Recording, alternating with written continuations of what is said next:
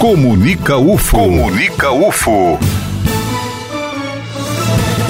Informação. Falar é a melhor solução. Este é o slogan da campanha Setembro Amarelo, que é realizada durante o mês de setembro e nos remete a ações de prevenção ao suicídio. Essa campanha teve início em 2014 por iniciativa da Associação Brasileira de Psiquiatria, em parceria com o Conselho Federal de Medicina. Aqui na UFO, diversas ações estão sendo desenvolvidas para lembrar o mês de setembro. O Setembro Amarelo. A Daniela Ramos é coordenadora da Divisão de Saúde da Universidade Federal de Berlândia. Olá, Daniela. Seja muito bem-vinda à FM Universitária. De onde surgiu essa data? Setembro associado ao amarelo. Sim, Eliane, obrigada mais uma vez pelo convite, né? O Setembro Amarelo, ele surgiu em alusão, né, a uma a um jovem que se suicidou nos Estados Unidos, ele tinha um carro amarelo, né? E aí os pais, como uma forma de lidar com aquele luto, começaram a distribuir fitinhas amarelas para as pessoas se atentarem para as questões de saúde mental, para as questões de prevenção ao suicídio. E aí aqui no Brasil, desde 2014, a Associação Brasileira de Psiquiatria, o Centro de Valorização da Vida e outras entidades que promovem as questões de saúde mental têm trabalhado na prevenção do suicídio. E por que falar desse tema com jovens? Os dados epidemiológicos mostram que é, na faixa etária dos jovens, né, entre os 18 e 24 anos, que tem a maior taxa né, de suicídio, tem a maior incidência, é quando começam a surgir os primeiros surtos, os primeiros adoecimentos em questões de saúde mental.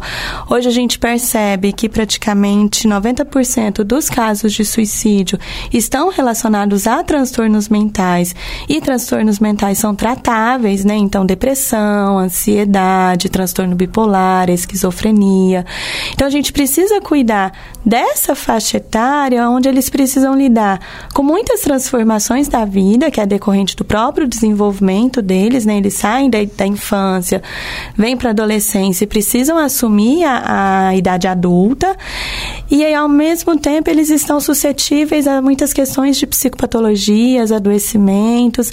No contexto acadêmico, né? Eles precisam lidar com muitas é, condições que permeiam a realidade. Então, sair da casa dos pais, né, lidar com a autonomia, lidar com a responsabilidade do meio acadêmico, né, ter que lidar com um monte de pessoas, diversidades. Então, se o estudante, né, se o jovem, ele não está bem, talvez ele fica suscetível a ter pensamentos de morte e tentativas. Com relação às atividades que serão desenvolvidas, nós tivemos o dia D, que foi ontem, 10 de setembro, uhum. e agora, até o final do mês. Sim, a gente vai ter ações né, do Setembro Amarelo, mês para a vida, Setembro Amarelo na UFO, é, que tem acontecido desde semana passada, início de setembro, e vai acontecer até o final, no dia 27. São ações que estão espalhadas por todos os campi da UFO. Então, vão ter mesas redondas, oficinas, palestras né, que os estudantes podem acompanhar, tanto os estudantes quanto a comunidade acadêmica universitária, professores, técnicos, pessoas que se interessarem pela temática, tanto para poderem cuidar de si próprios, quanto para poder levar informação para as outras pessoas. Fiquem atentos ao site da PROAI, proai.uf.br. Nessa semana, no dia 12, né, a gente vai ter a participação do professor José Carlos, ele Ou é seja, amanhã, quinta-feira. Amanhã, né? quinta-feira a gente vai ter a participação do professor José Carlos, que ele vem, vem da Universidade de Coimbra, Universidade de Enfermagem de Coimbra, onde ele vai falar sobre um projeto que eles desenvolvem lá de prevenção ao comportamento suicida entre jovens. Essa reunião vai acontecer na sala dos conselhos às, a partir das 9 horas. E a ideia é que a gente tenha é que ela seja aberta principalmente ao corpo docente, às coordenações de curso, porque são as pessoas que estão diretamente vinculadas aos estudantes e que podem notar pequenos sinais, sintomas, onde a gente precisa cuidar desses jovens. Por falar nisso, a questão que você colocou agora dessas pessoas que têm esse contato direto com o jovem, além de ter essa sensibilidade de perceber que o jovem está passando por alguma dificuldade, é, a universidade dispõe de ferramentas também para, no caso de perceber esse, esse problema, ajudar esse jovem?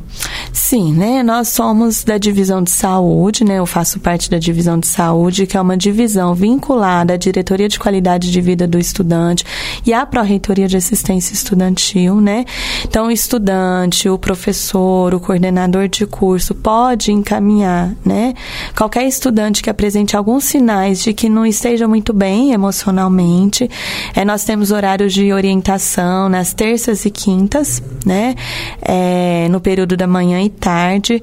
São atendimentos é, de porta aberta, busca espontânea, então o estudante precisa simplesmente chegar na recepção, falar que precisa conversar com o psicólogo, que a gente pode, né, tendo vagas, a gente orienta ele para conversar com o psicólogo. A partir desse primeiro contato, a gente vai pensar junto com o estudante, a partir da demanda que ele traz, os encaminhamentos que são necessários, né? Porque às vezes ele precisa de um atendimento psicoterapêutico que demanda tempo e às vezes a instituição não tem condições de oferecer. Então a gente vai pensar junto com o estudante outras possibilidades de atendimento. A gente também tem tido é, as parcerias, então, pela clínica poética, pelo ambulatório multiprofissional estudantil, que são responsabilidades da professora Juliana Tempo, o programa Recore da professora Sandra também é uma possibilidade de atuação em termos de prevenção e promoção de saúde e a própria rede municipal de saúde para aqueles casos que são mais graves.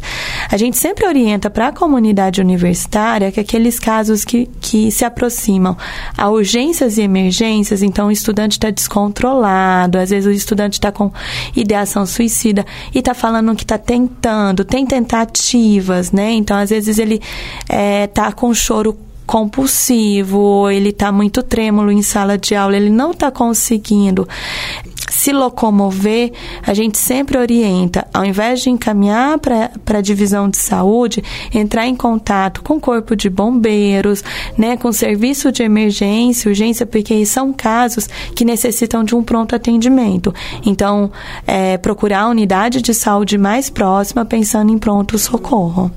E o interessante, Daniela, que a gente fica meio reticente de falar da questão do suicídio, mas nós devemos falar, devemos chamar a atenção, devemos mostrar para esse jovem que ao qualquer, a qualquer sinal de tristeza, de depressão, de melancolia, que ele procure ajuda, que ele fale isso para o outro, né?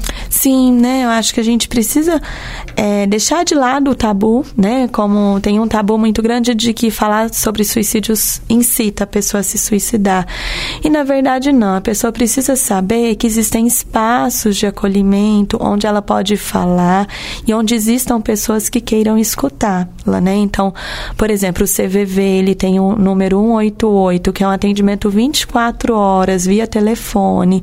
Em algumas cidades, aqui em Uberlândia também vai ter o atendimento presencial, onde a pessoa pode ir para falar sobre aquelas angústias, sobre aquilo que está entristecendo, né? Eu acho que a ideia de procurar por ajuda sempre é válida, porque a gente precisa falar e quem fala sobre suicídio precisa ter essa responsabilidade de desmistificar o que está envolvido com relação ao tema, né? A gente tem um mito muito grande de que quem fala não faz, né? E muito pelo contrário, quem fala faz porque é uma forma de procurar ajuda, é um grito de socorro, né? As pessoas que têm ideação suicida, de alguma forma, elas querem livrar de uma dor e, e, e eles acreditam que a morte, né, seja uma saída para um problema que na maioria das vezes é temporário, né? Então as pessoas precisam entender e precisam ter condições para conseguir lidar com os problemas da vida, né?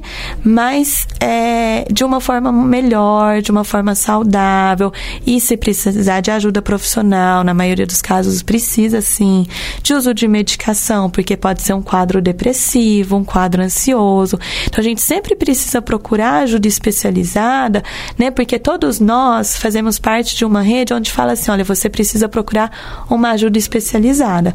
E a pessoa precisa ter essa disposição e às vezes a gente precisa mesmo pegar nos braços dessa pessoa e, e procurar um especialista junto com ela. Daniela, muito obrigada pela sua participação aqui na FM Universitária. Obrigada eu e convido toda a comunidade universitária a acompanhar a programação no site www.proai.uf.br e que todos estejam presentes no nosso evento. Só lembrando que esta entrevista está disponível na íntegra no site comunica.ufo.br, lá em Boletins UFO na pasta de Uberlândia.